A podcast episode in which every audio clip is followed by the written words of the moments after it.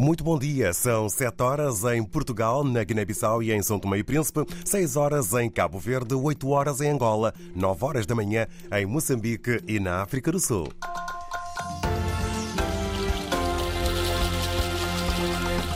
Vamos aos temas em evidência para este jornal. Decorre uma investigação para se apurarem responsabilidades no caso do rombo milionário no Fundo de Fomento e Habitação. Quem o garante é o Ministro das Obras Públicas, Habitação e Recursos Hídricos de Moçambique. Em Bissau começa hoje mais uma edição da Quinzena dos Direitos. Em Angola arranca também hoje o ano judicial. Em Portugal, a Procuradora-Geral da República reage às críticas ao trabalho nas Justiça, sobretudo nos casos influencer e também na Madeira. No desporto, o Sporting parte em vantagem para a segunda mão das meias finais da Taça de Portugal. Venceu ontem o Benfica por 2-1. Toda a informação já a seguir com uma assinatura. Paula Borges. A justiça britânica considera que o presidente de Moçambique tem imunidade diplomática e não pode ser responsabilizado no âmbito do processo do caso das dívidas de Moçambique, como pretendia a Privinvest. Ficou ontem mesmo a saber-se. Newsy foi constituído quarta parte porque a Privinvest, que nega qualquer irregularidade, alegou que também fez pagamentos para a campanha eleitoral do próprio Newsy e da Frelimo, pelo que pretendia que o presidente contribuísse para a indenização se Moçambique ganhasse o processo. A resolução deste recurso permite ao Tribunal Comercial de Londres remover um obstáculo para a deliberação da sentença no processo principal sobre as dívidas ocultas de Moçambique, cujo julgamento, que durou três meses, ficou concluído em dezembro. Presidente de Moçambique, que está na Argélia, foi lá que, de resto, Newsy disse que quer contar com a experiência argelina no combate ao terrorismo no norte do país, recordou Niusi o apoio recebido durante a guerra colonial.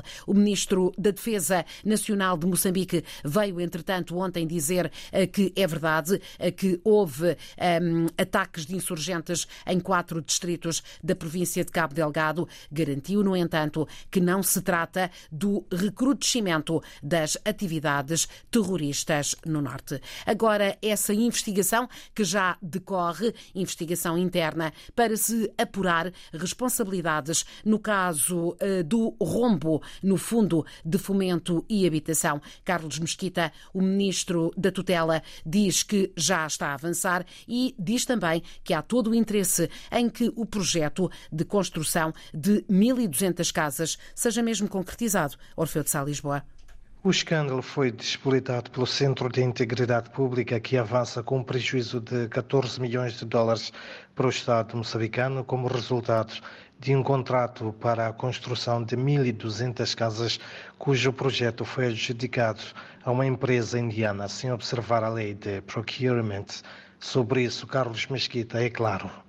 Temos que ver exatamente quem que tem a maior culpa nisso. É a empresa, é o Estado, é moçambicano, é o Estado indiano, não sei. Portanto, vamos avaliar, estamos a trabalhar com o Ministério da Economia e Finanças, como disse, com a PGR, depois vamos, aquilo que for o resultado, vamos tomar as medidas. Contudo, o Ministro das Obras Públicas, Habitação e Recursos Hídricos de Moçambique entende, apesar de tudo, que o projeto que teve um financiamento, segundo o CIP, de 47 milhões de dólares do Exim Bank da Índia, deve avançar. Nós continuamos a insistir para que avancem. Portanto, são construção de casas, estavam avaliadas em cerca de 1.200 casas, mas uh, depende do montante do financiamento que vamos ter para depois redimensionar toda a estrutura.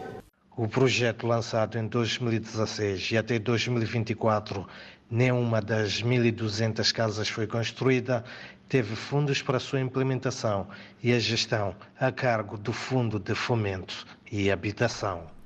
O Ministro das Obras Públicas a confirmar então que está a avançar eh, esta investigação e também que há interesse. Falou também Carlos Mesquita sobre as obras de reabilitação da Estrada Nacional número 1, a principal via que liga Moçambique de norte a sul. Avança que decorre a um ritmo satisfatório o processo que vai levar ao início destas obras.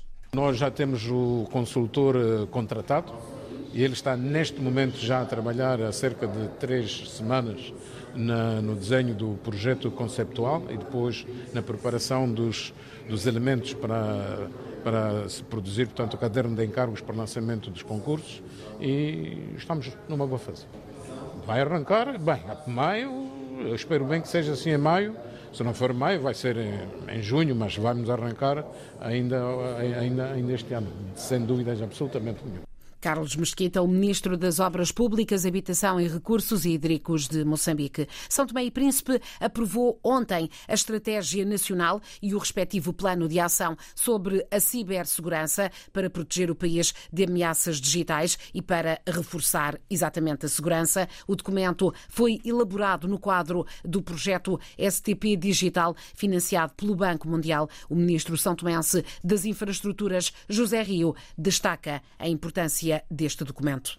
As ameaças cibernéticas em constante evolução abrangem uma variedade de atividades maliciosas direcionadas a sistemas e redes de computadores com o objetivo de causar danos, roubar informações ou interromper operações.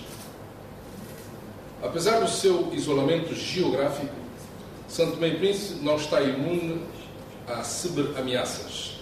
Por isso, torna-se necessário proteger as infraestruturas críticas, garantir a sua segurança, tanto para o indivíduo, a privacidade, a qualidade de serviço, a imparcialidade, quanto à segurança, segurança nacional do país, das invasões, de, de ciberataques, ciberespionagem.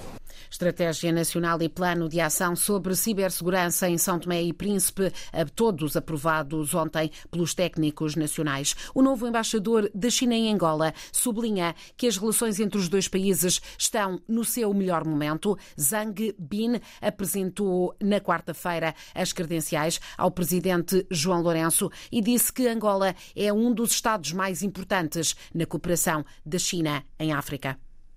Com a apresentação das cartas credenciadas esta quinta-feira ao presidente angolano, a China volta a ter um embaixador extraordinário acreditado no país. Zhang Bin é o novo representante do Estado chinês em Angola, quase seis meses depois do fim da missão do até então embaixador Gangtown em agosto passado.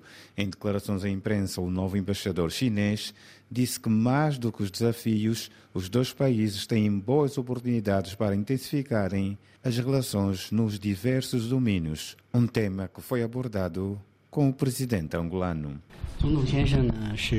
Durante o nosso encontro, a Sua Excelência Presidente João Lourenço valoriza muito as relações entre a China e Angola e expressou as suas opiniões e orientações para o futuro desenvolvimento das nossas relações. Tradução das palavras de Zhang Bin, o novo embaixador da China em Angola, que apresentou as suas cartas credenciais ao presidente João Lourenço, chefe de Estado angolano que deve visitar a China no mês de março. China e Angola empenhadas em reforço e diversificação das relações no quadro da cooperação estratégica. Esta semana, então, marcada eh, pela entrega eh, das cartas eh, do novo embaixador chinês, João Lourenço, também recebeu cartas credenciais dos representantes diplomáticos da República Checa, Polónia, Índia e Nicarágua. Em Bissau começa hoje mais uma edição da quinzena dos Direitos 2024. A edição eh, que normalmente acontece em dezembro acabou, de ser, acabou por ser adiada devido aos acontecimentos eh, no início do último mês de 2023. Sob o lema Mulheres e Jornalismo dos Direitos Humanos, o lançamento oficial realiza-se todos os anos a partir de 1 de dezembro, eh, mas, como dissemos, devido aos acontecimentos registados no país, acabou acabou por ser adiado. Em declarações à RDP, o presidente da Liga Guinense dos Direitos Humanos ressaltou a importância eh, desta efeméride e traçou a agenda que vai marcar esta quinzena. Depois da sessão inaugural, que irá uh, decorrer no dia 1 de março, os nove dias a seguir serão preenchidos por várias atividades, entre as quais a inauguração da Feira de Livro, exposição de testemunhos de vítimas de autoritarismo na Guiné-Bissau, eh, uma conferência internacional Norte e Sul sobre tema Histórias e reflexões sobre jornalismo e direitos humanos. Também teremos atividades tais como a apresentação do relatório sobre a monitoria dos conteúdos informativos e a questão de género nos média, Bubacar eh, Touré adianta também que o programa da quinzena dos direitos humanos conta ter uma conferência com os jovens universitários. São vários os temas em agenda nesta quinzena dos eh, direitos. Agora, a, eh, a excisão medicalizada, o alerta foi deixado por centenas de dirigentes associativos num fórum organizado pelo jornal Le Monde. A utilização cada vez mais frequente de profissionais de saúde para realizar a mutilação genital de mulheres nos países africanos e asiáticos, onde é legal, é inaceitável do ponto de vista ético. João Costa Dias.